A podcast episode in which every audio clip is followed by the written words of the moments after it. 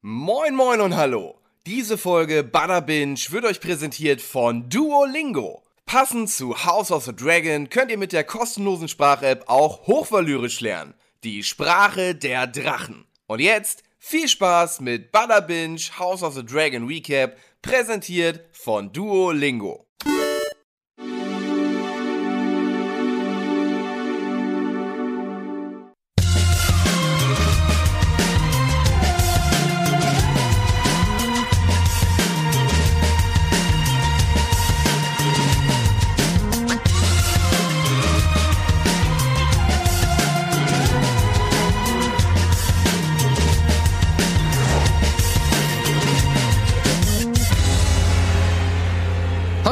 Und herzlich willkommen zu einer neuen Recap-Ausgabe hier bei Bada Binge zu House of the Dragons.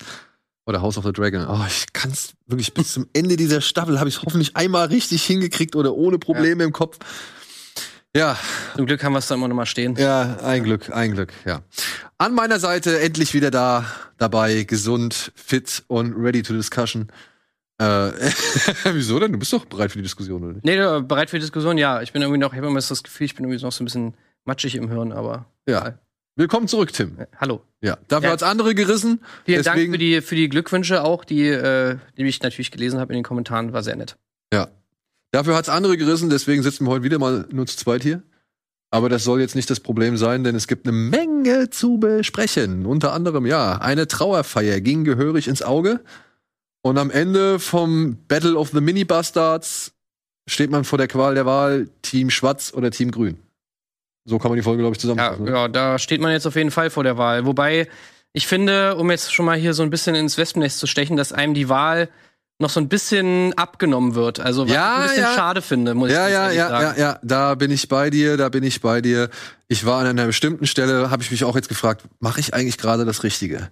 Ja. Aber vielleicht wollen wir kurz einmal ganz knapp zusammenfassen, was passiert ist. Ne? Also nur ganz knapp, wir sollen es nicht mehr so ausführlich machen.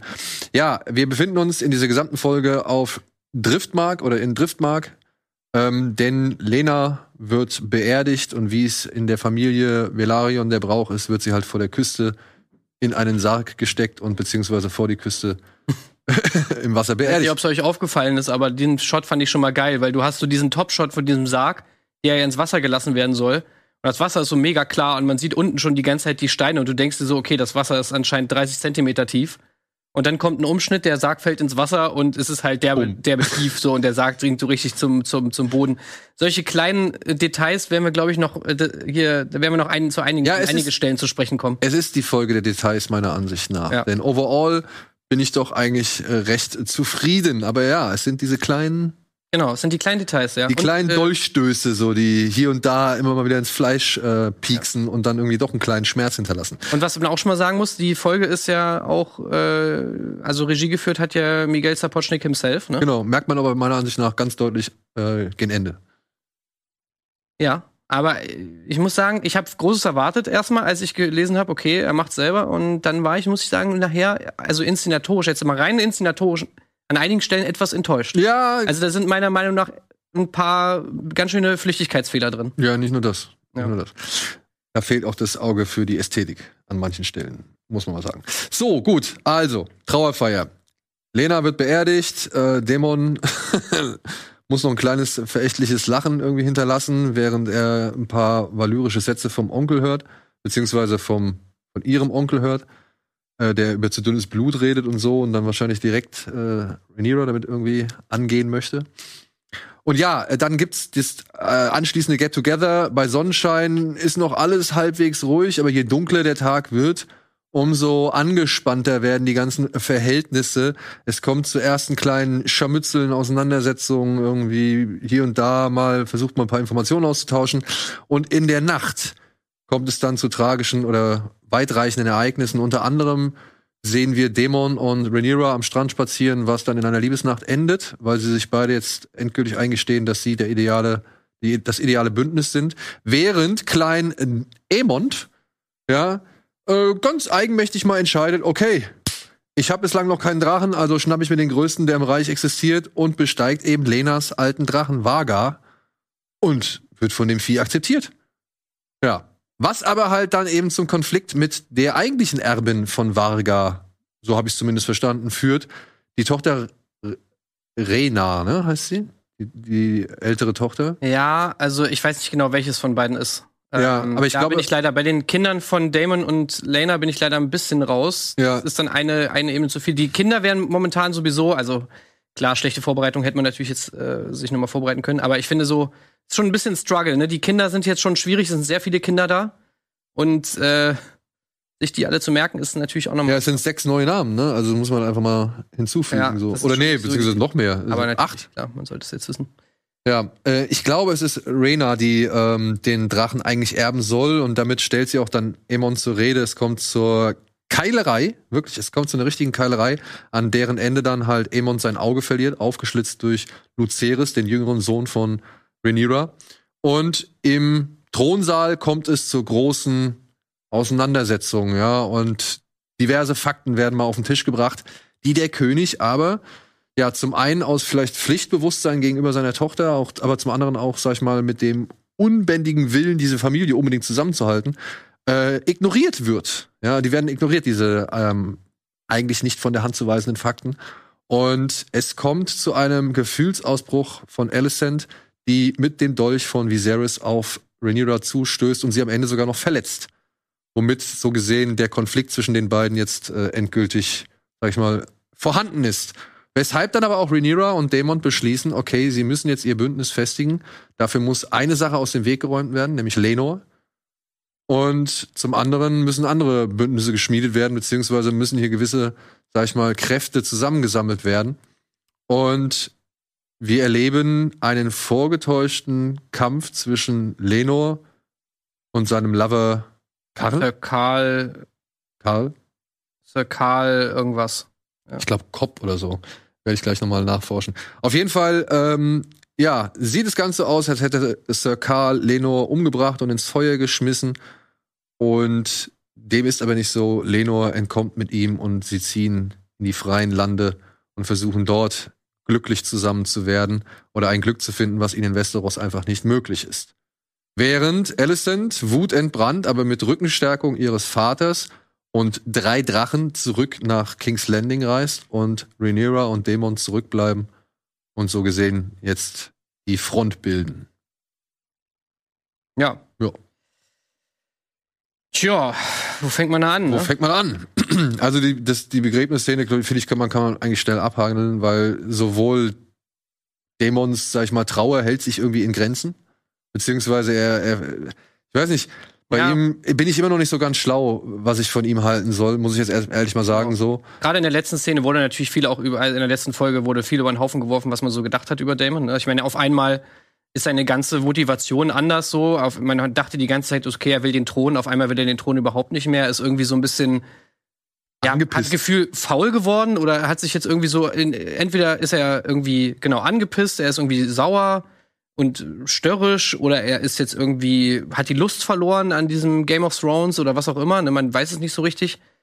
Jetzt ist er wieder zurück, man kennt seine Motivation auch immer noch nicht so richtig und ja, er, er ist jetzt so noch mysteriöser, als man am Anfang irgendwie gedacht hätte, ne? Bis zu einem Ja, Punkt, auch wo man sagen könnte, er ist einfach ein bisschen zu mysteriös vielleicht auch. Ja, genau. Er ist ein bisschen zu, zu verschlossen, so, wo man dachte immer, er geht in verschiedene Richtungen. Vielleicht, natürlich, der Charakter ändert sich, ne? Wir haben jetzt halt innerhalb Das kann es halt auch sein. kürzester Zeit, wir haben jetzt zehn Jahre übersprungen, ähm, und, und natürlich verändert man sich in der Zeit auch so. Wir hatten ihn als impulsiven und, und äh, sag ich mal, abenteuerlustigen oder eben lebenslustigen Charakter kennengelernt, der keine Skrupel hat. Wir haben gesehen, wie er seine erste Frau umgebracht hat oder zumindest dafür gesorgt hat, dass sie stirbt, sagen wir es einfach mal so. Und äh, ja, jetzt plötzlich ähm, sollte ja auch etwas wieder aufflammen, was ja am Anfang auch nur so ein bisschen oder mit ein paar Fragezeichen behaftet war, nämlich eben seine Beziehung zu Rhaenyra, ne, wo am Anfang noch so gedacht wurde, ja, oder wo wir dachten, ist es jetzt Manipulation, ist es vielleicht auch einfach Zurückhaltung, weil er halt Angst hat, dass es, dass es doch einen Schritt zu weit geht, so. Und jetzt auch hier, ne, er überlässt ihr ja so gesehen schon den ersten Schritt auf ihn zu, so von wegen ihre Liebe zu gestehen. Und trotzdem geht Ja. er dann irgendwie, geht er dann trotzdem mit so, ja. Also es ist, es Er wirkt etwas beliebig. Ja. Also er wirkt so, als ob es ihm eigentlich irgendwie scheißegal wäre, so nach dem Motto, und wenn Rhaenyra dann zu ihm ankommt und sagt so, ey, wie sieht's aus? Ich weiß nicht, so, ja, okay, so, so ein bisschen wirkt das, finde ich, so ein bisschen, als ob er sich so überreden lässt von ihr. Und Ja. er verzieht natürlich die ganze Zeit keine Miene. Es ist auch wieder so dieses Da- äh, Damon-Ding, dass er auch nichts sagt. Also, ne, du hast halt sehr wenig, womit du irgendwie arbeiten kannst als Zuschauer. Was natürlich irgendwie auf der einen Seite cool ist, weil du kannst viel reininterpretieren und so weiter. Du kannst natürlich ein bisschen rätseln.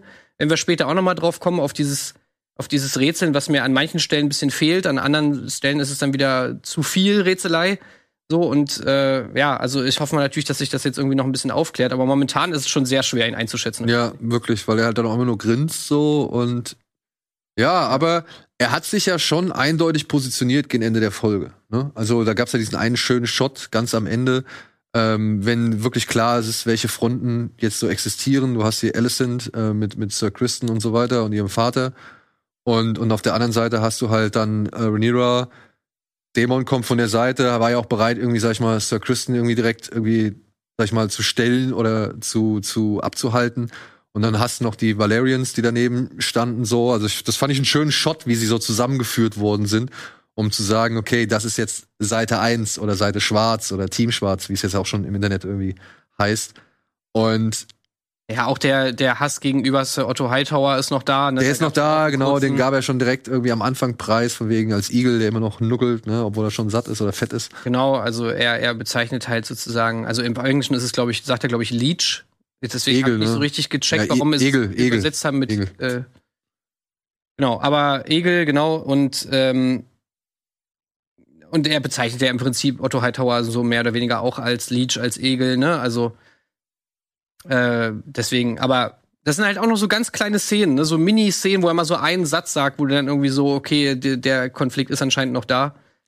Ja, und bei, auch bei Otto Ja. Hightower, ne? Also da nochmal zurückgesprungen jetzt zum Anfang oder wo wir uns vom Anfang äh, ja eigentlich vorarbeiten. Ähm, erster kleiner Stich fand ich so, dass man sieht halt bei der Beerdigung, da steht halt Otto Hightower. Und dann denkst du dir so, ja, okay, es war ja klar, er soll ja zurückgeholt werden. Er soll ja wieder die Hand sein. Der Plan war ja eigentlich jetzt schon offensichtlich. Aber dann schwenkt Sapochnik noch mal irgendwie runter auf Ja. die Hand. Und dann, wo ich mir denke, ja, okay, jetzt, das reicht eigentlich. Und dann fässt Otto sie noch mal an. So, wo ich mir denke, warum fässt Ja, ja. er sie ausgerechnet Ja. jetzt an? Ja, bei dieser Beerdigung. Er hatte doch bestimmt auf der Reise dahin und was weiß ich, äh, äh, am Morgen, während er sich umgezogen hat für die Beerdigung oder angezogen hat für die Beerdigung, hat er doch genug Zeit gehabt, nochmal hier schön gut, das Ding aber zu. gut geschenkt. Also ich, Ja, ich, aber weißt du, das sind so, das sind so, ich, ich weiß, das klingt Mhm. äh, nicklig und kleinlich und keine Ahnung, ist mir vollkommen bewusst. Ich denke mir nur immer halt, ey, die Serie macht eigentlich so viel Gutes und Ja, so ja. viel richtig.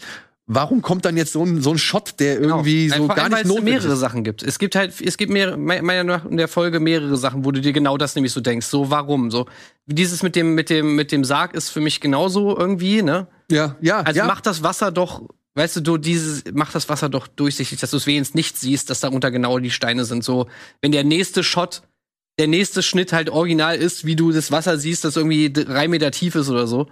Also so, come on.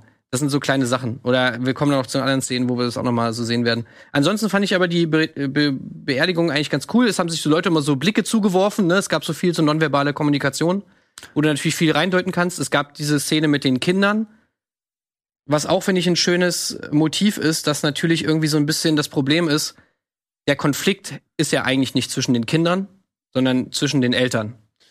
Und dass es sozusagen dieses Element gibt, dass dieser Konflikt aber natürlich die Generation an die nä- nächste Generation weitergegeben wird und es sozusagen so eine Streitigkeit gibt zwischen Kindern, die eigentlich gar nichts gegeneinander haben, aber die irgendwie auch keine andere Wahl haben, weil ihre Eltern nun mal so verfeindet sind, dass sie sich eigentlich hassen müssen, so nach dem Motto. Sie machen den Streit der Eltern zu dem eigenen, beziehungsweise kriegen es ja auch so eingetrichtert. Da gab es Genau. diese eine schöne Szene mit Corlys und ich glaube, das ist dann äh, Lucerys gewesen oder Lucer Lucerus, Hm. Lucerys gewesen, ähm, wo er ankommt und sagt, ey hier, das wird eines Tages alles dir gehören. Das Ja, ist dein Anrecht. Will ich So, gar ja. nicht, ne? Also, Und er sagt so, will ich gar nicht, denn wenn ich das hab, dann weiß ich, dass alle anderen tot sind, so. Und das fand ich einen schönen Satz.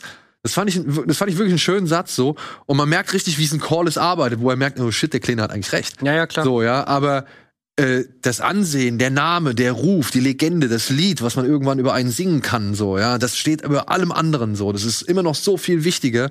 Und er kriegt's ja in der Folge dann noch mal von seiner eigenen Frau. Sag ich mal, kriegt er das ja vorgeworfen, ja, und, und ist ja, reagiert ja dann richtig sauer, dass auch sie, sag ich mal, sagt, ey, für was, für was ist es das eigentlich wert? So, wir Ja. opfern unsere Kinder für, für, was, ja, für welchen Ruhm, für welches Vermächtnis, für welche Ehre.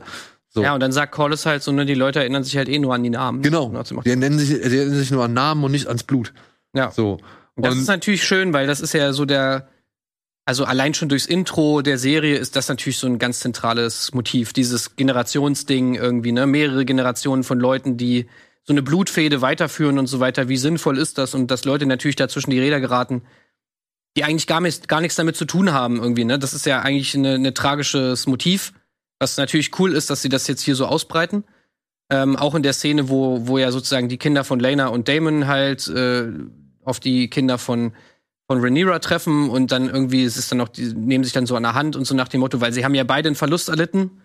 Die einen dürfen drüber, dürfen drüber sprechen, die anderen dürfen nicht drüber sprechen. Ja. Ist natürlich schön, dass die Kinder sich dann da noch irgendwie Mitgefühl voneinander haben und das natürlich dann auch wiederum die Fallhöhe erzeugt für alles, was danach passiert. Ne? ja, vor allem halt auch, dass, dass diese Empathie, die bei so vielen anderen fehlt oder gar nicht Ja. erst mehr angewandt werden möchte, weil sie ja, ja, wie es dann Alicent auch in der Folge so schön sagt, nee, oder wie es Rhaenyra dann auch so schön sagt, ne, unter dem Deckmantel der Rechtschaffenheit leben. So, ne? Ja. Und das ist halt, ähm, das ist, glaube ich, auch so eine, so eine Quintessenz aus dieser Folge. Und ja, solange es noch hell ist, und ich sage das bewusst so, weil die Folge ja ein großes Problem mit dem Thema Dunkelheit mit sich bringt. Ja, kann man zumindest argumentieren, ja. ja, auf jeden Fall, solange es hell ist, macht es noch irgendwie halbwegs ein bisschen Spaß. Es ist so eine gewisse Suffisanz irgendwie dabei, wie die Aber sich auch alle. natürlich so ein Suspense, ne? Ja, klar, klar. Ja. Aber wie sie halt schon alle so übereinander rumschwänzeln. Wir haben Rhaenyra, die da irgendwie versucht, verzweifelt eine Position zu finden, wo sie hingehen kann. Ne? Sieht, da steht Alicent, Kristen, da steht Damon, da kann sie auch noch nicht hingehen. Und da sind ihre Kinder. Also geht zu ihren Kindern. Das erste, was sie macht, sie schickt die Kinder direkt wieder weg. Mhm. Äh, und wir kriegen ein bisschen Zeit, um, ja, Alle werden ins Bett geschickt und so, ne? ja, aber wir kriegen dann ein bisschen Zeit, um uns noch weiter mit den äh, neuen, den neuen Joffreys dieser äh, Serie zu beschäftigen. Nämlich mit äh, Egon, der sich schön die Kante gibt und auch nochmal schön über seine Schwester abzieht, also der diesen Familiengedanken, den seine Mutter ihm verzweifelt versucht einzutrichtern oder beziehungsweise Er ist ja, er ist ja an seine Schwester schon vermählt, ne? Also die beiden sind ja schon sozusagen vermählt, er und Helena. ja ja genau, aber Ja. ne, aber ich meine, er macht sie halt fertig. Ja, ja. Er sagt, die ist irre. Die ist irre, so, ja. die, die ist bekloppt. Gut, ich meine, sie hat die ganze Zeit irgendwelche Dragon Dreams und spielt mit Spinnen und so weiter. Aber äh, Äh, wir wissen ja jetzt, dass es tatsächlich dann wahrscheinlich sie eine so eine wahrsagende äh, Ja, hat sie ja Funktion. auch schon. Also sie hatte ja schon zwei, wir haben ja schon zwei Dragon Dreams von ihr gesehen. Und dem einen ging es unter anderem darum, dass jemand sein Auge verliert. Also, um halt einen Drachen reiten zu können. genau, also das ist schon sehr präzise, was Und sie was hat sagt. sie jetzt, was hat sie jetzt gesagt? Sie, sie spricht von einem Webstuhl auf de, und dann von Genau, Drachen sie- aus von Drachen, Fleisch die und Drachen aus Garn, ne? Genau. Also Drachen aus Fleisch, die zu Drachen aus Garn werden. Ja, genau. Was man natürlich so interpretieren kann, dass ja, in, dass die Drachen halt sterben werden, so nach dem Motto. Ne? Das sind halt erst noch. Also Drachen aus Garn könnten zum Beispiel die Drachen sein, die auf den Wappen sind, also die genäht sind auf Fahnen und so weiter, Ja. ja. ja auch ein, das Targaryen, targaryenische Wappen sozusagen ist. Und das ist halt, irgendwann gibt's halt die Drachen nur noch da, sozusagen, nur noch auf Wandteppichen, Ja, genau. nur noch auf Wandteppichen. äh, Fahnen und so weiter. Und es gibt keine Drachen mehr, die, und das ist natürlich so ein bisschen Foreshadowing alles. Ja. Aber ja, Und Egon, ja, Egon ist ein Lappen, muss ich sagen. Also, Genau, also mit Joffrey würde ich ihn jetzt nicht vergleichen, weil ihm fehlt, glaube ich, diese, das ist das Bösartige, ne? dieses Bösartige. Er ist halt einfach faul. Er ist, Und geil. er will, er ist notgeil. Er will saufen, rumhuren und ja. Ja. Die Anspielung oder beziehungsweise dieses, dieser Shot, wenn sie die Spinne in dieser Muschel fängt und dann noch so zuklappt. Was, was denkst du dir dabei? Also ich Ja. dachte mir nur, also ich auch wusste gedacht. nicht genau, was ich davon halten sollte.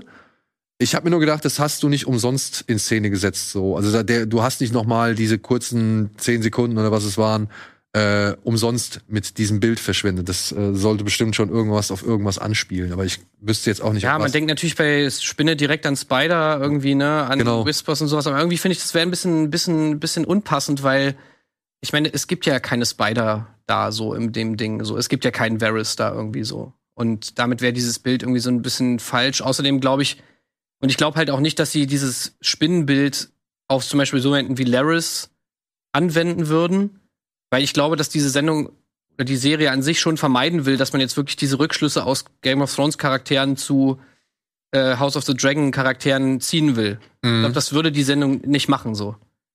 Ähm, weil das irgendwie, ja, also deswegen, ich war, ich, ich war mir auch nicht, ich war mir auch nicht sicher, ehrlich gesagt. Aber es ist natürlich vielleicht mal ein schönes Bild äh, oder eine schöne Frage für die Kommentare, Ja, die Leute denken. aber wo du ihn schon gerade genannt hast, Laris, ne, ist auch mit dabei. Ich frage mich, warum.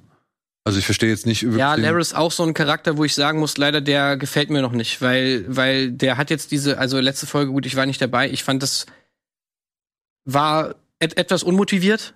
Äh, du hast zumindest, musst dir viel dazu denken zu dieser ganzen Motivation von diesem Charakter. Okay, ich bringe mal kurz meine gesamte Familie um. Ähm, da wird irgendwie relativ viel offscreen irgendwie erzählt. Jetzt hast du diesen Charakter halt, der die ganze Zeit rumsteht und irgendwie sagt so, hey, übrigens, ich bin auch noch da äh, wenn du noch mal was von mir brauchst, sag Bescheid, ne? Wo ich mir auch so denke, okay, warum muss er das jetzt sagen und so? Das ist, es, wirkt so, als würde er einfach nur noch mal den Zuschauer erinnern wollen, dass es ihn noch gibt, so nach dem Motto. Hey, übrigens, ich werde später noch mal wichtig. Ja. Das ist halt Ja, so. vor allem, also ich ja, verstehe die Motivation nicht, ihn mitzunehmen, weißt du? Also sie nehmen ihn mit. Wofür? Weshalb? Warum? Naja, weil er jetzt anscheinend äh, von Harrenhal. Allison, Allisons äh, Buddy ist so. Und sie ihn wahrscheinlich mitnehmen muss. Naja, aber sie wirkt ja schon, also, ne? Äh, Sir Kristen kommt ja irgendwann mal zu ihr an und sagt, ey, der guckt dich schon die ganze Zeit schräg an. Und sie guckt ja auch schon irgendwie, oh Gott, was ist, was will der Creep jetzt so, ne? Also er, er wird ja schon wie Creep irgendwie hingestellt. Ja, aber weißt du, was ich mir so denke? So wie das jetzt, also nehmen wir jetzt mal wirklich nur das, was in der Serie mir so erzählt wird, dann würde ich mir denken, wieso bringst du den nicht um? Dieser Typ ist, ist einfach eine, das ist eine Gefahr. Also für alle Beteiligten. So wie er da jetzt irgendwie, ich meine, er macht einfach irgendwelche Dinge, die er nicht mehr aufgetragen bekommt. Äh, er setzt im, im, mehr, oder weniger low-key, erpresst einfach Alicent die ganze Zeit. Also wenn ich Alicent wäre, dann würde ich, das, das wäre mir, das wäre mir zu, zu krass. Da würde ich einfach mal sagen, so, ey, äh, Kristen, kannst du mal bitte kurz den mal um die Ecke bringen? Ja, eigentlich schon, ne? Also der, mit, der mit ihm hätte ja, völlig unberechenbar. ja genau, und vor allem mit Kristen hätte ja jemand, dem sie die Verschwiegenheit, sag ich mal, gar, also der die Verschwiegenheit Ja, garantieren braucht kann. ihn auch nicht. Also mal davon abgesehen. Ich meine, sie hat ja nicht, sie hat ja nicht wirklich in ihrem Auftrag gehandelt, so sage ich mal. Und es wird einem ja auch eigentlich erzählt, dass sie das eigentlich auch gar nicht so gut findet, Genau. was er macht. Und deswegen, sie guckt ja auch am Anfang wirklich eher verängstigt, dass Ja, ja. der Typ halt da ist oder halt ständig Kontakt zu ihr sucht, als irgendwie erfreut darüber, dass sie da einen weiteren Verbündeten hat. Aber natürlich passt es natürlich am Ende dann auch gut ihr in den Kram, dass er da ist. So, ne? Und Ja. äh, sie wird ja so gesehen in der Folge dahin gebracht, um ihn als Werkzeug zu nutzen. Oder beziehungsweise ihn als Waffe gegen, gegen Rhaenyra. Genau. Aber zum aktuellen Zeitpunkt ist es einfach noch so ein bisschen strange. Dieser Genau. Charakter irgendwie, finde ich, ist ein bisschen weird. So, was haben wir noch bei der Trauerfeier? Die Beleidigung von Daemon und Otto. Ja, Viserys, der halt irgendwie auch wieder am Anfang schon versuchte, die Wogen zu glätten und sich dann aber auch erstmal erschöpft zurückzieht so und äh, bei, auch so bei seinem Bruder, glaube ich, auf taube Ohren stößt, was eben die Verbrüderung angeht oder eben ja, ein, ein Bewegen zur Rückkehr nach King's Landing. Man würde schon einen Posten für ihn finden, so, aber das scheint Daemon gar nicht mehr zu interessieren. Genau. Deswegen zieht er auch von dann. Ja, wir haben Sir Otto Hightower, der, der Aegon findet, wie er da besoffen in irgendeiner Ecke liegt und ihn erstmal sehr, ja, brutal einfach direkt mit so einem Tritt irgendwie wieder ins Reich der Lebenden befördert. Also, Ja, das ist auch so eine, so eine kleine Hightower-Szene wieder. Ich verstehe gar nicht, warum er so im Hintergrund gehalten wird, wenn man dann irgendwie diese Spitzen bekommt. Ja, also er ist für mich so eine Randfigur inzwischen. Der, taucht ja nirgendwo auf. ja, es also, soll ja eben natürlich noch mal sagen, so nach dem Motto, ey, wir setzen hier all dein, unser, unser Vertrauen in dich sozusagen. Du bist der Thronfolger für unsere Seite, so nach dem Motto, benimm dich mal, ne? Aber ja, keine Ahnung. Es ist halt, ja, Es ist so ein bisschen, es wirkt so ein bisschen random irgendwie diese Szene. Aber na gut, egal. Auf jeden Genau. Fall, dann kommen wir ja zur, finde ich zumindest besten Szene der ganzen Folge. Nämlich wie, wie Aemond, äh, Aemond da halt seinen Drachen sich holt. Ähm, und ich muss sagen, also ich finde ihn sowieso mega gut. Also ich bin Ja? ein Riesenfan von dem Kleinen. ich muss sagen, Also der, finde ich Hammer. ja, aber der, der Wandel von ich steige zaghaft und ängstlich auf den Drachen und freue mich darüber, dass ich dieses Vieh gebändigt bekomme, zu ich bin der wirklich ruchloseste Motherfucker äh, unter elf Jahren, fand ich ein bisschen Wieso, was für ein Wandel? Der ist doch in dem Moment schon Motherfucker, indem er zu Vega hingeht. Ja, ich weiß nicht, also da Das ist der größte Drache, den es gibt, Alter. Und das haben sie da wirklich gut gezeigt, auch wenn meiner Meinung nach das ein bisschen weird ist, dass der Drache jetzt auf einmal größer ist als in der letzten Folge. Irgendwie gefühlt zumindest. Ja gut, aber er ist auch kleiner, ne? Ja, gut, aber also ich fand, der Drache sah schon sehr viel größer aus als bei Lena in der, in der letzten. Ja. Aber gut, okay. Ey, ist okay. Also habe ich mich auch nicht und, so. dann geht er da hin und so und äh, also die hat, Szene hat mir sehr gut gefallen, einfach wie. Die Szene, wie gesagt, ich fand es schön, dass sich die Serie oder halt auch Sapo äh, Sapochnik in dem Moment äh, diesen Moment des, des ja, Fliegens gönnt. Ja, also ich fand das. ja, aber auch vorher schon. Auch wie, auch wie er hingeht und so, dieses. Genau, genau, genau. Aber das, das zählt für mich dazu. Mhm. Also diese gesamte Sequenz zählt für mich dazu. Ähm, ich fand's cool, dass es so, so ausführlich gezeigt worden ist, wie er auf das, wie er mit dem Drachen, sag ich mal, die Bindung eingeht, wie er draufklettert, wie er fliegt. Also dass er halt wirklich Mhm. schön durch die Gegend fliegt, so. Was mir an dieser Szene halt null gefällt, das sind halt diese Close-Ups, wenn er im Sattel sitzt.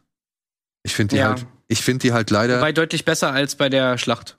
Ja, aber ich finde sie immer noch, also Ja, sie sind immer noch nicht. verzichte drauf. Es gab so schöne Weiten, also so Halbtotale, wo man halt so ihn so ein bisschen schon kleiner gesehen hat auf dem Rücken des Drachen und wie sie so Kurven Mhm. fliegen und so, wo man halt auch mal ein bisschen ein paar Details des Drachen, sag ich mal, feststellen konnte. Die fand ich Hammer. Ja. Die sahen richtig, richtig gut aus. Aber Als er in der Close-Up gezeigt wird, musste ich an Harry Potter denken. Es tut mir leid. oder ein Spider-Man halt, ja. Ja. Und Ja, dann halt auch, ja. und dann halt auch, ja, okay, der Drache geht steil in die Luft. Ich versteh's. Aber lass den kleinen Jungen nicht da hängen irgendwie, weil wenn ich auch nur ansatzweise die Idee habe, jetzt wäre er abgeschmiert und dann wäre es vorbei. So. Also der muss sich halt nur einmal nicht richtig halten können oder irgendwie einmal nur, muss irgendwas nass sein oder sonst irgendwas. Verzichte doch auf so eine Szene. Ja, aber das kann ich noch verstehen, weil ich meine, man soll jetzt wirklich, er soll, man soll verstehen, okay, Amond ist einfach ein, der ist ein krasser Dude. So, der ist einfach, dem ist alles scheißegal. So, der ist so wie Damon einfach vom Ding her so ein bisschen, dass, dass er einfach wirklich so skrupellos ist einfach, dieser Typ. Und ich meine, das kannst du natürlich mit so einer Szene schon ganz gut, weißt du, sein, der, der, der scheiß drauf, ob der dabei down geht, der will diesen Drachen haben.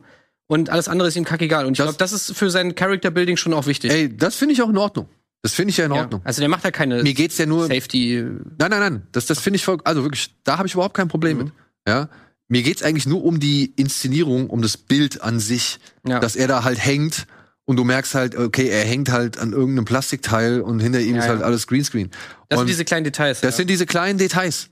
Weil, wo ich Ja. mir halt denke, ey, Alter, das, das sieht so, da gibt's diesen, diesen einen Kamerashot, da fliegt er so seitlich von links nach rechts irgendwie durchs Bild. Du siehst ihn hier hinten auf dem Rücken drauf sitzen, ein bisschen größer als irgendwie so ganz weit weg. Und der Drache wirklich, du kannst die Schuppen sehen, so einzeln, ja. Und der Drache macht so eine geile, elegante Flugbewegung, so. Das sah Hammer aus für eine Fernsehserie. ja, ja. Das sah Hammer Auch aus. vorher schon, wie der äh, Drache noch am Boden liegt. Genau. Also wo, Und auch dieser Shot, wenn die beiden, wenn die beiden ähm, Schwestern aus dem Fenster gucken und ihn dann über die Landschaft äh, laufen sehen. Geiler Shot, Ja, ja. geiler Shot, sag ich nix. Auch wo der Drache dann den Kopf erhebt, da kommt wirklich was rüber. Du, diese Angst, die er hat, die spürst du halt Ja, komplett. oder auch wenn, wenn der einmal das Maul öffnet und dann die Glut wieder irgendwie Ja. zu, zu sehen ist, so, ey, super. Aber lass doch diese blöde Nahaufnahme da weg. Ja. Ist also Oder lass, lass zum Beispiel auch weg, dass er an diese Strickleiter geht. Also er steht, das ist ja diese Strickleiter, wo er mit auf den Sattel Ja. und er steht wirklich an dieser Strickleiter und fässt die Strickleiter an und in dem Moment nimmt der Drache. Drache ja den, macht erst die Augen auf und nimmt dann den Kopf hoch. Ja. Und das ist wirklich so Schnitt gegen Schnitt. Und er steht auf einmal fünf Meter weiter hinten so. Das sind halt auch so Sachen, ne? Ja. Weil diese Strickleiter ist halt an dem Drachen dran. Ja, ja, ja, ja. Und wenn der Drache guckt, muss er natürlich, um vor dem Kopf des Drachen zu sein, sehr viel weiter hinten stehen. Das sind halt, das meine ich halt mit diesen Flüchtigkeitsfehlern. Da macht halt viel so nicht so wirklich Sinn so. Gut, und jetzt können wir natürlich dann noch über die Nacht sprechen. Ja, also Wo sich natürlich, ja. ich verstehe, also ich meine, Ja. der Film nimmt, äh, der Film, die Folge, die Folge macht einmal wirklich ganz explizit Bezug darauf, wie die Sonne hinter Driftmark verschwindet.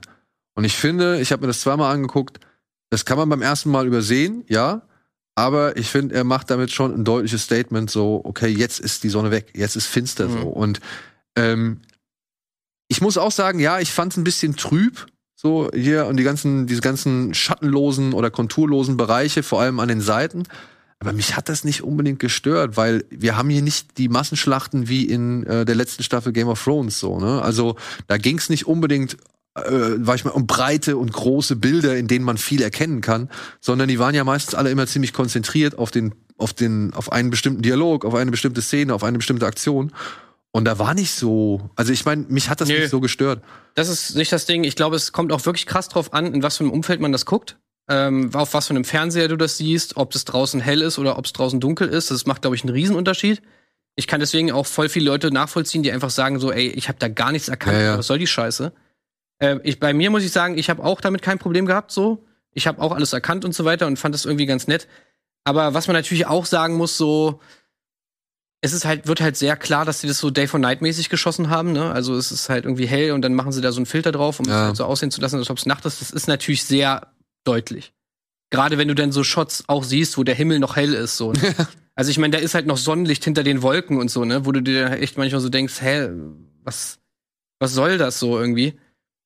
Also keine Ahnung, wenn, wenn wir zum Beispiel bei Game 2 reden wir auch ständig Day for Night, aber ich meine, dann ist schon mal die oberste Regel, ja, zeig nicht den Himmel, weil wenn eine Sonne im Himmel ist, äh, das sieht halt immer scheiße aus so. Das nimmt ja halt auch schwer jemand ab.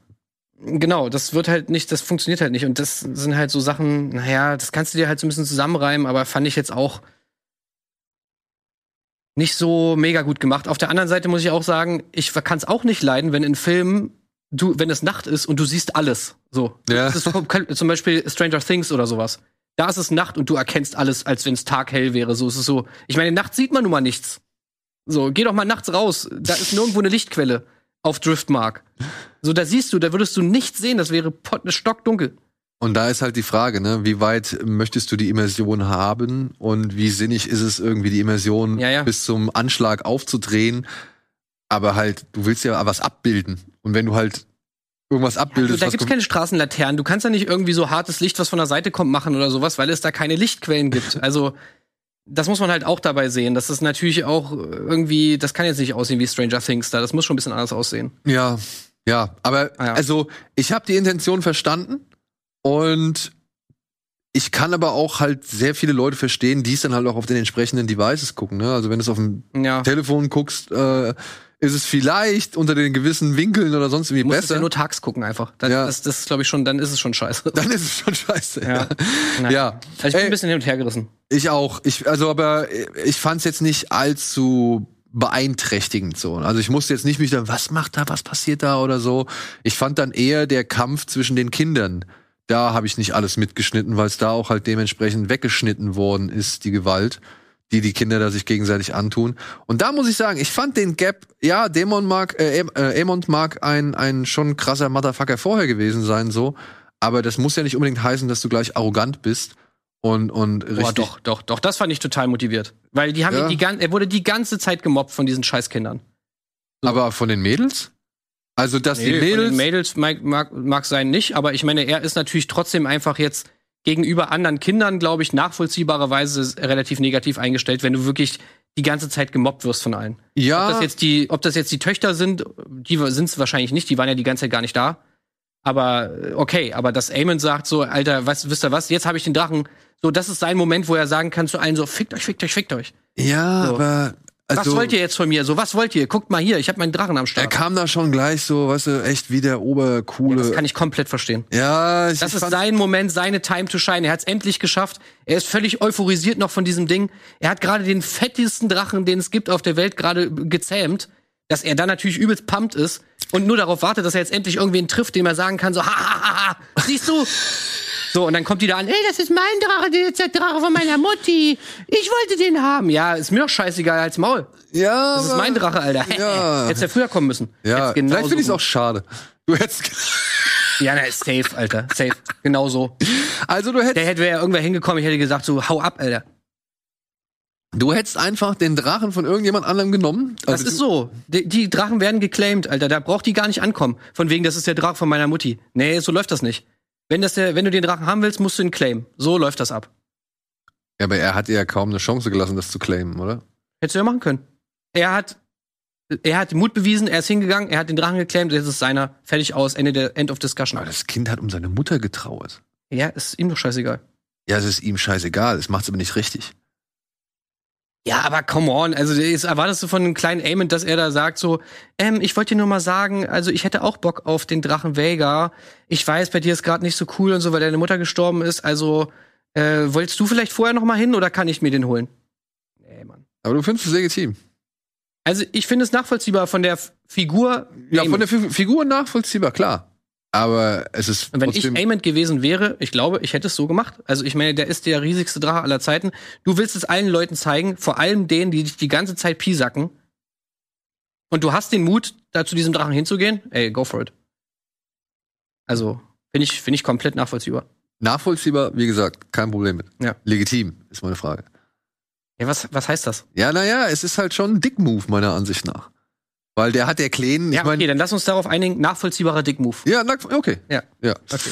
Ähm, und dann, ja, kommt es zu einer echt heftigen Auseinandersetzung. Ne? Also mich hat's gewundert, wie krass die Kinder irgendwie schon aufeinander. Also ich meine, gut, du wirst in dieser Welt groß, du kriegst eigentlich mit, alles andere, also alles um dich herum wurde immer nur mit, mit dem Schwert und irgendwie mit Intrigen und Gewalt irgendwie äh, erobert oder für dich besorgt.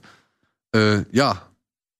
Aber schon krass zu sehen, dass man damit Gnadenlos halt. Ja. ja, dass man da mit 10, 11, ähm, ich, ich weiß nicht, ich fand es irgendwie, ich habe auf der einen Seite ein bisschen gelacht, aber auf der anderen Seite dachte ich auch so, war schon heftig. Ja, natürlich aber auch geil, weil, also ich fand die Szene auch super, weil ich meine, da liegt natürlich viel mehr drin auch, ne? Du hast, wie gesagt, Amond, alles, was da vorher passiert ist, was wir ja auch gesehen haben, wie die Kinder mit ihm umgehen und so weiter, ne? Dann dieser Moment, dass er da gerade eben davon zurückkommt. Dann diese ganze Sache mit den, mit den äh, Strong Boys, denen vorgeworfen geworfen wird, berechtigterweise, dass sie Bastarde sind. Das spielt ja da alles irgendwie mit rein und dass sich dieser Konflikt dann irgendwie oder diese mehreren Konflikte dann entladen in so einem, in so einer, in so einer Gewalt, was, ich meine, die sind auch Kinder, ne? Also ich meine, klar, die Kinder prügeln sich halt und so weiter, ne? Und dass dann halt das Ganze irgendwie eskaliert, klar, Amond ist auch in die Enge ge gedrängt, weil es da halt da, keine Ahnung, vier gegen einen sind. Aber er ist größer als die anderen. Er ist größer als die anderen, aber es sind trotzdem vier gegen einen, ne? Also ich meine, kann man jetzt diskutieren drüber, aber und dazu kommt natürlich einfach, ja, Amond ist halt kein nettes Kind. Der ist halt einfach, der ist ein gewalttätiger, ge- gnadenloser, aber auch eben ruchloser und äh, ja, Draufgänger-Dude. So, we- weißt du, wie Damon halt. Ich finde, die sind sehr ähnlich, so in der Hinsicht zumindest. Man fragt sich, woher es kommt, ne? Dein Vater ist ja eigentlich eher der verträgliche Typ. Was man da ja im Anschluss an die große, in der großen, Schaf. In der großen Familienkonferenz irgendwie dann feststellt, ja. Also das ist ja schon, und da muss ich auch nochmal, äh, ich, ich da auch gedacht, okay, am Anfang, als ich den Sarg gesehen habe, muss ich erst kurz überlegen, ah, Viserys, jetzt ist es soweit. So, also jetzt ist Ach so, echt? Dachtest du? Okay. so für, Ja, gut, man wartet jede Woche drauf, ne? So, Für so einen Bruchteil. der? Hey, ist immer noch da. für so einen Bruchteil Ja, habe ja, ich echt wirklich kurz gedacht, ah, ist jetzt Viserys, okay, hat ihn Mhm. jetzt endlich gerissen, so, nein, er ist noch da. Und ähm, ich muss schon sagen, ich, ich, ich habe ein bisschen Angst vor dem Moment, wenn er dann doch nicht mehr da ist, weil Mhm. ich finde es irgendwie, inzwischen, er ist so ein, so ein, so ein Fels, so, ein- so, ein- so einer der, der Fixpunkte neben Damon und vielleicht jetzt auch Otto Hightower oder Ja. Collis. Wenn der weg ist, geht's ab. Ja, Ja. dann, da, weißt du, so, ich fand, das war irgendwie so doppeldeutig, wie er versucht, diese Familie zusammenzuhalten. Es war, es ist so ein bisschen so, gleichzeitig schwingt, sch- schwingt da so ein bisschen die, die Angst vor, vor seinem Verlust als Schauspieler für die gesamte Serie irgendwie mit so, weißt du? Ja. Weil wenn er nicht mehr da ist, ist er, da fehlt halt so ein richtiger Fixpunkt, der da versucht irgendwie, ja, vielleicht das Richtige zu tun, aber eben halt auch nicht das Richtige getan hat, so, ne? Und, und, und das ist so echt cool von ihm gespielt, weil zum einen merkst du halt die Verzweiflung, dass er da irgendwie krampfhaft davon überzeugt ist oder krampfhaft daran festhalten möchte, dass die Kinder halt wirklich ehrbar sind Ja. und keine Bastarde. Und zum anderen natürlich aber auch ist ihm wichtig, dass dieses Haus weiterhin bestehen bleibt, ne? dass es nicht ineinander zerfällt. So. Und die Angst hat er ja auch, dass er merkt, dass sich hier zwei Fronten auftun oder das Haus Ja. sich irgendwie spaltet und dann eben nicht mehr für das steht, für das er irgendwie stehen möchte. Ja, das ist halt einfach toll, das ist wirklich toll gemacht, wie das natürlich so gegenläufig ist. Er wird körperlich immer schwächer und damit natürlich auch seine Position in diesem Konflikt, nämlich die, die, die Position, die alles, sage ich mal, so ein bisschen glätten will und die deeskalierend ist, die schwindet natürlich mit seiner Lebensenergie auch immer mehr. Ne? Ja, und, und die damit, Harmonie. damit erstarken natürlich die anderen Parteien, die eben den Krieg wollen, die den Konflikt wollen und so weiter. Ja, also das ist schon, schon sehr gut gemacht. Also ja, er ist wirklich, äh, er ist wirklich Hammer. Aber ich meine natürlich auch, man vermisst auch Ed, äh, Millie, ne? Also Millie Alcock ist natürlich auch, Muss ich auch sagen. Ich ist natürlich sie. auch ein schwerer Start jetzt für äh, Emma, wie heißt sie? Emma Darcy. Emma Darcy ist natürlich nach, nach der Leistung von Millie. Wie heißen sie, muss man da, glaube ich, sagen. Wie weil heißen sie? Ja, wie heißen sie? Weil sie benutzt ja das they. Ach so, echt? Ach so, Ja, oh, krass, okay, das wusste ich gar nicht. Ja, okay, wie heißen sie? Ähm, Ja, cool. Aber das ist, also das ist natürlich jetzt auch einfach krasse Fußstapfen, in die, die sie da treten müssen. Ich finde aber tatsächlich Emma Darcy als, sag ich mal, Nachfolgerin, ja doch, ich finde, sie hat schwierige. Olivia Cook, ja, ähm, und da werden wir vielleicht jetzt bei den, könnten wir mal da hinkommen, mhm. so, ich denke mal, da werden wir jetzt sowieso über diesen ganzen großen Konflikt, ich meine, wir haben ja gesagt, es eskaliert in dieser, in dieser äh, Familienversammlung. Und ich finde, Olivia Cook macht es echt stark. Die macht es echt stark, dass man ähm, sowohl sie hassen kann oder beziehungsweise sowohl sie ablehnt oder, oder ja. irgendwie scheiße findet, als aber auch nachvollziehbar. Und das muss sie halt innerhalb von zwei Folgen musste die das schaffen oder hat sie das geschafft so. Ich finde tatsächlich ihre Eskalation Sie muss gegen das Writing so ein bisschen ankämpfen, finde ich. Genau. Weil das macht ihr, das ist nicht, nicht gut für ihren Charakter. Genau. Ich finde halt die Eskalation, dass sie, ich, ich verstehe es. Ich, ich finde es irgendwo in, für den Moment gesehen, finde ich es nachvollziehbar. Dein Kind wurde verletzt, das Auge wurde rausge, rausgeschnitten, ist nicht mehr zu retten. Und dein Ehemann, der Vater, möchte irgendwie keine Vergeltung, keinen Ausgleich dafür, sondern, sag ich mal, maßregelt dich noch, isoliert dich noch irgendwie, äh, versucht dich irgendwie kalt zu oder ruhig zu stellen, dass sie da irgendwie austickt. Ich kann es nachvollziehen. Ja, als Elternteil allein kann ich es nachvollziehen. Ich muss aber trotzdem sagen, ja, hier macht sich wieder meine alte Sorge oder meine alte, mein altes Problem bemerkbar. Es, es fehlt ein bisschen was. Also, ja, dass, dass, dass du wirklich bereit bist, jemanden zu töten, zu verletzen oder sonst irgendwas. Ja, ähm, was will sie da aber eigentlich überhaupt? Will sie sie wirklich töten? Ich meine, es sieht auch nicht wirklich so aus, weil ich meine, sie stehen einfach eine Minute lang irgendwie so da. Ja, also, sie hat, ja, ja, sie möchte halt das Auge von dem, von dem, von ihrem Sohn rausschlitzen, ne? Also, und das sie ist, hält sie fest und die beiden reden irgendwie, man weiß überhaupt nicht so, was ist jetzt der Plan, so. Ja. Also ich fand vorher, ne? wie sich das hochschaukelt, wie das alles so, sag ich mal, wie die Parteien da versuchen, sich gegenseitig äh, Schuldzuweisungen zuzuschieben und, und auch gegenseitig irgendwie beleidigen. Oder man merkt halt, zack, zack, zack, wer nach vorne rückt, um halt eben Position zu beziehen, Partei zu zeigen und so weiter. Das fand ich cool, das fand ich super, ja. Und auch, und da muss man mal sagen, ne, so bemitleidenswert Egon am Anfang, wie er war, als er ja. von seiner Mutter eine geschallert bekommt. So, wofür war das jetzt so, ja? Mhm. Ähm, fand ich dann aber wirklich geil. Also das, das fand ich dann irgendwie wieder ein, eine schöne Szene ja, für mega. ihn, dass er dann halt sagt, ey, alle sehen es. So, was, was soll man Guck denn sie dir an. Guck ja? sie dir an. Ja, das war super. Ja, das, das hat er richtig geil gemacht. Ja, also, das fand ich echt auch gut gespielt von dem jungen Mann. Und das, also, dass er halt auch dann die Eier hat zu sagen, hey Papa, äh, tut mir leid, aber äh, ich sehe etwas, was du nicht siehst, so, ja. Und alle sehen das. Und nur mhm. du bist der Einzige, der es nicht sehen, sehen will. was du nicht siehst. Ja. Und, und das fand ich, das fand ich dann schon wieder stark. Wie gesagt, ich verstehe dann halt auch Viserys Motivation, warum er das halt leugnen möchte und warum er halt irgendwie die versucht, die ganzen Leute irgendwie zur Vernunft zu bringen, in Anführungszeichen. Aber weißt du, Rhaenyra wirkt in dieser Szene natürlich einfach so viel vernünftiger und so äh, total, also weißt du, es wird sehr viel einfach auf Alicent abgeladen von diesem ganzen, von dieser ganzen Wut und diesem ganzen Hass. So und generell auf der auf der grünen Seite, sage ich mal, die wird immer mehr meiner Meinung nach einfach zu den Bösen gemacht irgendwie. Was ich nicht verstehe, weil ich meine, das Geile an diesem Konflikt ist doch oder das Geile an Song of Ice and Fire generell an George R. Martin, wie er Geschichten schreibt, ist doch, dass du das so nicht hast. Du hast klar, du hast die White Walker gehabt, ja, okay, das war so das das Böse oder so.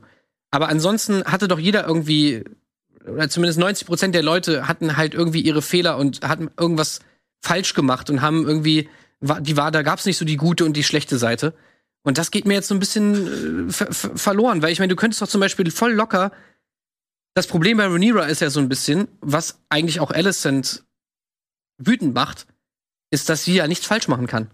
So, weißt du, sie darf machen, was sie will eigentlich. So, sie ist so Papas kleines äh, Lieblingskind sie kriegt den Thron, sie darf bumsen mit wem sie will, sie darf, äh, sie darf äh, irgendwelche Bastarde zeugen, wo jeder Mensch sieht, so, äh, dass es Bastarde sind, ist alles kein Problem. König sagt immer, nee, ist doch super, ist doch super, bist trotzdem weiter meine Dings. Das muss einen doch wahnsinnig machen. Ja. Und jetzt kommt auch noch hier das Kind an, schneidet meinem, äh, meinem Kind das Auge raus und es passiert immer noch nichts. So. Ja, so. ey, wie gesagt, auch diesen Moment, ich verstehe, warum sie durch, und das war das Ding, wo ich da stand und wo ich zum, wo ich so wirklich einen gewissen Gewissenskonflikt empfunden habe, weil ich dachte auch so, oh ja, ey, komm, halt die dumme Fresse so, ja, sei still. Ich will dich nicht hören. Komm, sei zufrieden, dass der Sohn nur das Auge verloren hat und nicht, andere, nicht noch mehr so, ja. Ja. Und dann denke ich mir aber auch in dem gleichen Atemzug, habe ich, mir- hab ich mich dann schuldig gefühlt und gedacht, aber warte mal, eigentlich so gesehen hat sie ja nichts falsch gemacht. Sie hat eigentlich nur alles, alles gemacht, was immer von ihr verlangt worden ist. Und das finde ich, das finde ich dieses, das fand ich das Coole an der, an der Aktion. Also ich fand, dass sie auf sie losstürmt, das war ein undankbarer Moment, meiner Ansicht nach. Den, Mhm. den, den, der wurde nicht richtig noch aus, Hat auch keinen Sinn einfach. ja, So. er wurde nicht richtig ausgearbeitet, um, um wirklich so da zu sein, meiner Ansicht nach. Da fehlt einfach ein bisschen was innerhalb dieser letzten zehn Jahre. Zumal man ja auch sagen kann, ihr habt euch nie mal unterhalten, wie es ist in der Ehe. Jeder weiß, dass Leno schwul ist, so. Ähm, und ihr habt euch nicht einmal irgendwie versucht auszutauschen darüber, wie es ist, jetzt irgendwie das zu machen. So, es hätte man ja eines schon vorher mal klären können oder beziehungsweise man hätte ja auch mal zeigen können, ähm, wie versucht worden ist, das vielleicht irgendwie in Angriff zu nehmen, diese Klärung oder irgendwie versucht, eine Annäherung zu unternehmen. Hat man nicht. Man kriegt jetzt nur diesen Moment.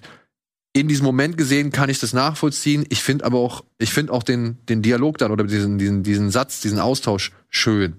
Ja, weil sie halt sagt so, hey, ich krieg Kinder, ich verzichte auf das und das und so weiter. Ähm, sie merkt ja, dass der Weg von ihr hörig allen Männern gegenüber alles gemacht zu haben, was man von ihr verlangt hat, ja, vor allem auch das, was ihr Vater von ihr verlangt hat, ja, dass er das deutlich unglücklicher macht als die, die sich aber eigentlich in eine viel größere Gefahr begibt, ne, weil sobald es auffliegt und wirklich offiziell wird, kann sie ja abdanken, beziehungsweise ist ja alles weg, also der Verlust ist ja größer. Und ich finde, dass der Vorteil bei Rhaenyra ist, sie hat ja nie drum gebeten, dass das so ist. ja, aber wie- sie will es trotzdem unbedingt. Ja, jetzt inzwischen. Ja. Jetzt Jetzt, inzwischen. inzwischen. So. Und da, wo man sich ja auch fragt, warum eigentlich, ne? Also. Naja, und das finde ich, erfährt man ja, und das fand ich, haben sie jetzt in der, in der Folge schon erklärt, beziehungsweise zufriedenstellend mal ein bisschen Informationen verbreitet. Wobei ich mich aber frage, war das wirklich, ja, es muss die Absicht gewesen sein, ob das wirklich so sinnig war. Also zum einen kriegen wir die Erklärung, dass sie ja schon versucht hat, mit Lenor Kinder zu kriegen und es hat einfach nicht geklappt. Mhm. So, das wussten wir ja vorher nicht. Wir hatten ja vorher nur irgendwie, okay, die hat jetzt mit Harvin gebumst und, und äh, Lenor hat sich halt irgendwie vergnügt, wo er nur konnte. Da fand ich schön, dass man da nochmal diesen Austausch hatte, von wegen, ey, ich stehe auf deiner Seite, okay, dann musst du mir jetzt einen Gefallen tun, um den ich dich jetzt bitte, weil das ist das, was ich machen muss. Und dann zum anderen sagt sie ja dann im Anschluss, und das ist dann meiner Ansicht nach die Sapochnik-Sequenz, die es halt irgendwie auszeichnet, dass es eine Sapochnik-Folge ist, in diesem Dialog mit Damon und dann die gesamte Montage, die sich dadurch entspinnt, sagt sie ja, sie möchte jetzt keine Königin sein, die durch Angst regiert. Also ich glaube, in ihr ist Ja, aber sie kriegt diese ganzen Szenen. So, weißt du, sie kriegt diese ganzen Szenen, die sie irgendwie nachvollziehbarer, sympathischer machen sollen. Die selbst so, die letzten Fragezeichen, wo du so denken könntest, hey, wieso ist sie eigentlich so, das, das mag ich irgendwie an ihr nicht, weißt du, die, da kriegt sie immer doch mal diese Szenen, wo sie das erklären kann, ne, so wie, wie das Ja. diesem, aber Allison kriegt die nicht. Allison kriegt die nicht, aber Allison kriegt die Momente, in denen gezeigt wird, was das eigentlich für eine, sag ich mal, ähm, ich will jetzt nicht sagen verzweifelt, aber was für eine bemitleidenswerte Figur sie eigentlich doch ist, weil sie ja wirklich allen versucht, es recht zu machen. Ihrem Vater versucht, es recht zu machen, Viserys versucht, es recht zu machen, irgendwie diesen Schein zu wahren, dass das jetzt schon so sein soll, wie es ist. Ja, obwohl es nicht wirklich das ist, was sie möchte. Und ich finde, man hat ihr, sag ich mal, doch, ja, also dieses, ich, ich, dieser, dieser, dieser Widerspruch ihrer Figur an sich, weißt du? Also ich finde, den hat Mhm. sie schon, den hat man schon auf den Ja, da Weg. musst du dir aber sehr viel mehr dazu zudenken, finde ich, als bei, als bei einer Rhaenyra. Also ich finde so, es wird ja selbst, wenn wir jetzt mal so ein bisschen so halb auf die Bücher zu sprechen kommen, es werden ja sogar Sachen, was wir ja von Anfang gesagt haben, es werden, werden Sachen anders sein.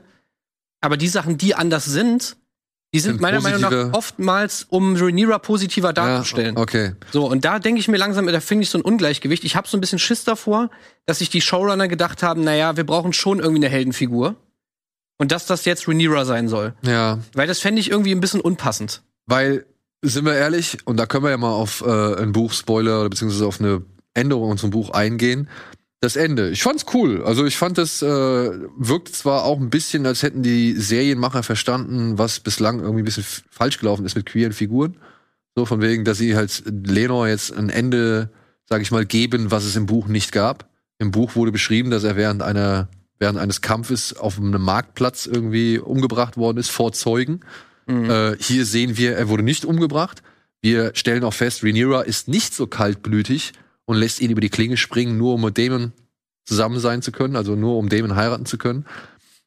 Aber es wäre vielleicht dann doch der etwas geilere Move gewesen, um diese Eindeutigkeit, die ich dir wirklich, die sehe ich genauso. Ja. Ja, ich finde auch, es, es wird eindeutiger. Ich habe mich selbst gefragt, warum bin ich mehr auf Renidas Seite. Eigentlich hat sie ja doch viel mehr Fehltritte begangen, beziehungsweise geht sie nicht so den, den unbedingt korrekten Weg. Nee, sie geht auch oftmals so ein bisschen den einfachen Weg, würde ich jetzt ihr mal vor. Ich meine, sie hat halt viele ja, oder den Probleme. impulsiveren Weg. Ja, aber sie hat natürlich auch, das, da muss man ja Alicent so ein bisschen zumindest recht geben. Ich kann zumindest verstehen, warum sie eifersüchtig ist, weil sie natürlich viele Probleme, die Alicent hat, nicht hat.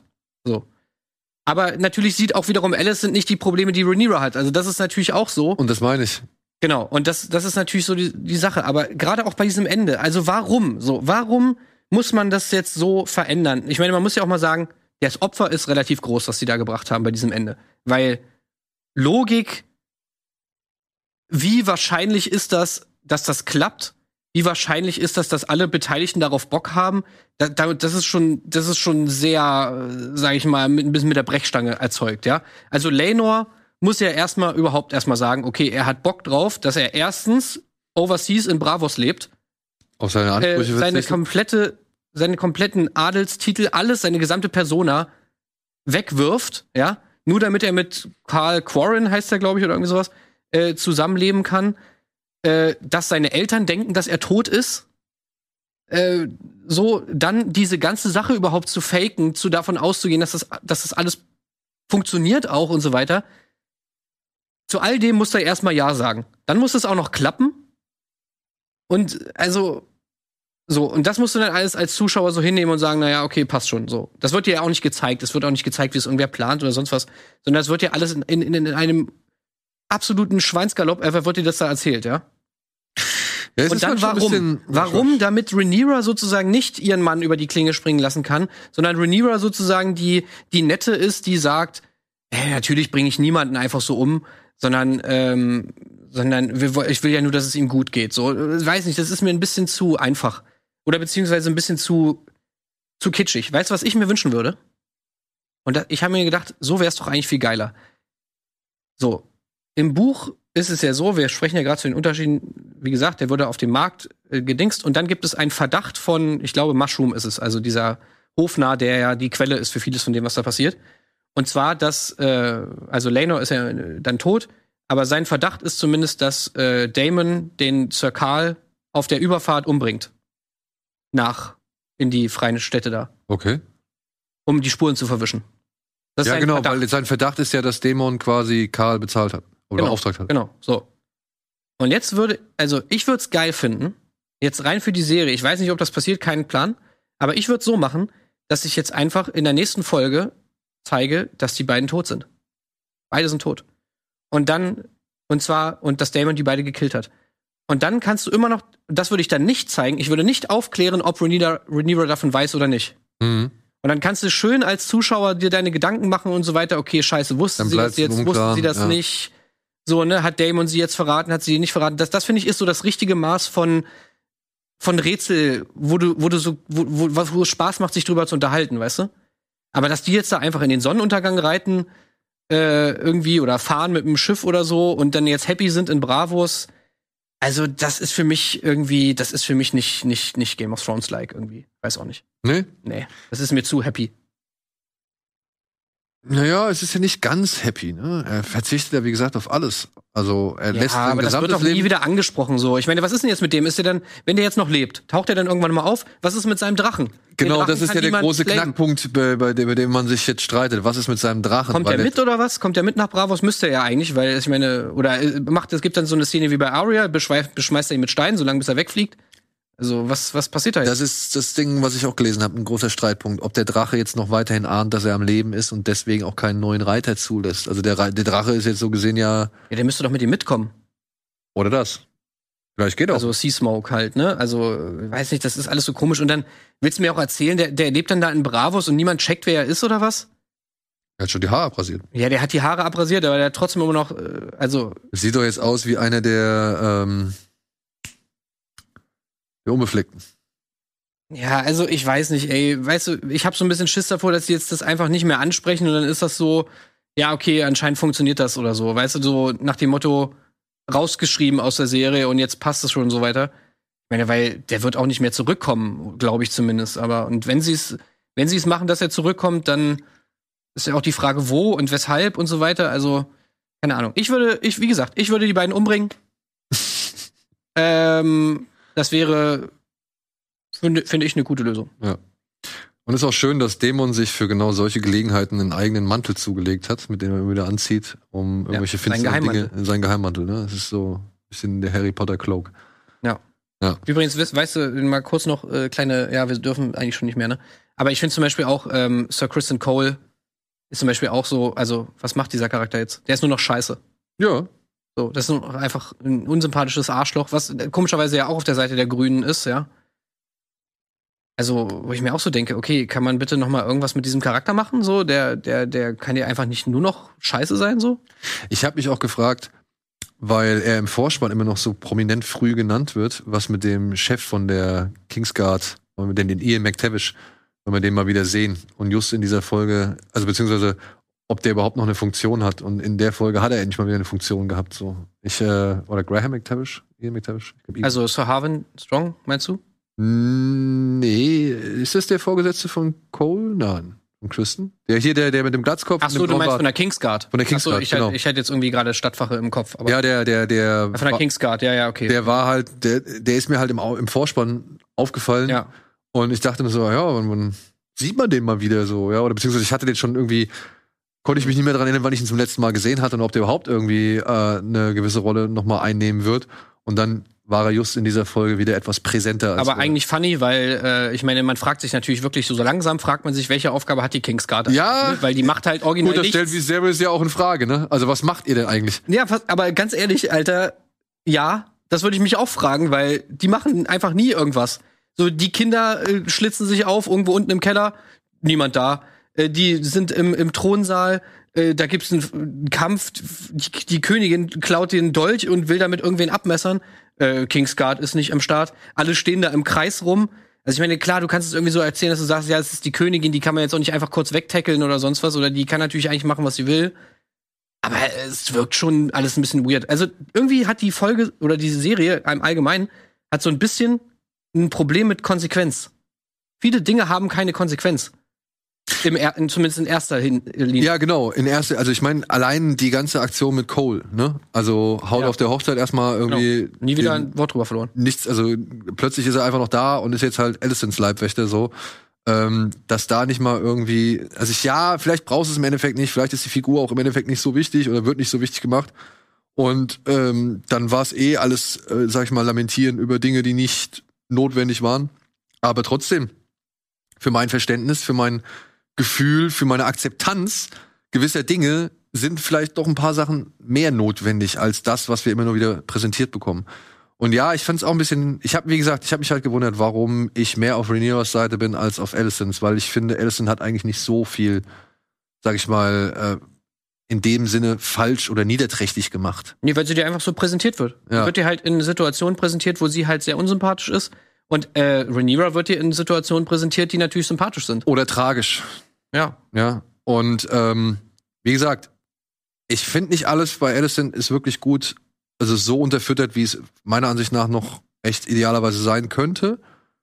Und es ist dann Olivia Cook vor allem zu verdanken, dass diese Figur, sag ich mal, diesen Zwiespalt oder dieses Hassenswerte auch Genau. ähm, Aber das, sie hat sie echt keinen leichten Job. Nee, und ich meine, ich finde es auch unnötig, weil, guck mal, wollen wir jetzt wirklich eine Geschichte haben, wo es so, ein, wo so eine klare gute und eine schlechte Seite gibt? Nein, wir wollen doch, eigentlich wir nicht. wollen doch eben genau das nicht haben. Wir wollen doch, wir wollen doch irgendwie äh, Aber hätt's- so einen schönen grauen Georgia R. Martin Konflikt haben, wo du eigentlich nicht, gar nicht genau weißt, wer Genau, wo, wo du eigentlich nicht sagen kannst, wer der Bessere ist. Ich meine, du brauchst immer hier da deine Lage und so, wo du halt mehr Sympathien aufbauen kannst, aber das musst du halt in der Balance halten.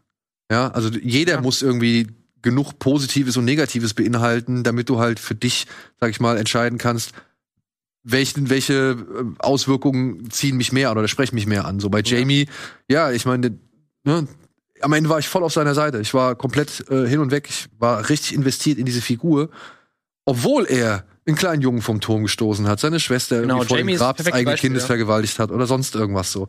Ich war trotzdem, weil ich weiß, der hat eine, eine Menge falsch gemacht, so, aber ich habe ihm auch bei einer Menge Leid zugesehen.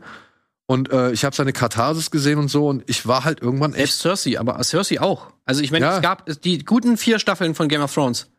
Da hatten diese ganzen Charaktere noch genug Potenzial, wo du gesagt hast, so, ey, du kannst die noch nachvollziehen. Dass Cersei ihre Kinder beschützen muss, dass sie sau viele Kinder irgendwie verloren hat und so weiter, das konnte man schon noch nachvollziehen, so. Ja, Als ja. sie dann da irgendwo in der Sept war und dann da über die Straße geschämt wurde und so weiter. Das waren alles noch so die Sachen, wo du.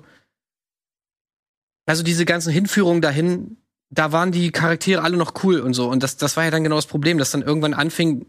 Klar, Cersei war dann nur noch die Böse. ja. So, weißt du, und dann wurde es halt lame irgendwie. Also auch Jamie ist ins Nichts gelaufen einfach. Diese ganze Charakterbildung, äh, die ist einfach im Sande verlaufen. So. Und das war dann das Schlimme. Das war das Schlimme.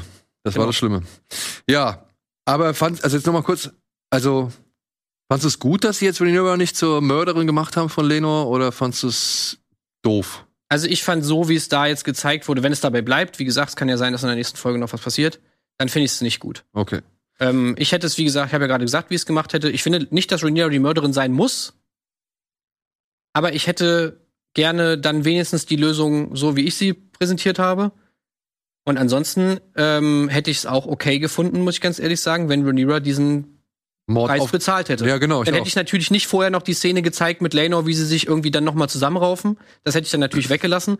Aber mit dieser ganzen Hinleitung, dass du sagst so, ey, okay, Lenor hat sich nie um uns gekümmert, so, der, den kann ich über die Klinge springen lassen, so nach dem Motto, das wäre für mich auch eine plausible Entwicklung. also es wäre ein harter Move gewesen, mit dem man erstmal sich arrangieren Genau, muss. aber das Und dann hättest geil. du nicht mehr dieses äh, eindeutig Genau. äh, die etwas eindeutigere Position gehabt. Das, das wäre geil gewesen, so. Ja. So, ganz zum Abschluss nochmal eine lustige, äh, ein lustiges Zitat, was ich noch in der New York Times gefunden habe. Da hat ein Autor geschrieben, wenn Rhaenyra und Daemon einen Sohn haben, wäre er auch Rhaenyras Cousin, Daemons Großneffe, Viserys Enkel und Neffe. Alicents Stiefenkel und Neffe, der Cousin und Halbneffe ihrer Söhne, der Cousin und Halbbruder der Strong-Jungs und der Cousin und Halbbruder von Daemons Töchtern. Ich frage mich, wie viele königliche Ahnenforscher die Targaryens in den Vorruhestand und oder den Wahnsinn getrieben haben. und damit entlassen wir euch. Ja, was hast du gesagt? Was sollen sie in die Kommentare schreiben? Äh, was die Spinne in der Muschel zu tun hat. Genau. Und was sie denken, und das ist auch meine zweite Hausaufgabe, beziehungsweise auf äh, Frage für euch, äh, was ist denn mit Dayron los? Also, wo ist der? ja, genau. An welchem Punkt befindet sich Dämon? Sagt er, Nee, jetzt Da- ist es so. Daeron, das ist der Sohn, den wir noch nicht gesehen haben in der gesamten Serie. Ist er rausgeschrieben worden? Ist er irgendwo so. in Old Town? Äh, ist er irgendwo, äh, wo ist er? Gibt's ihn? Was meint ihr? Und was ist mit Joffrey? Hat man den überhaupt noch mal gesehen? Also Gottfried? Was ist mit Gottfried? Was ist mit denen? Ja. Ja. Gut. Klären wir alles hoffentlich in der nächsten Woche. Bis dahin vielen Dank fürs Zuschauen und ja, schreibt uns gerne alles in die Kommentare, was ihr gerne loswerden wollt. Bis dahin, macht's gut. Tschüss.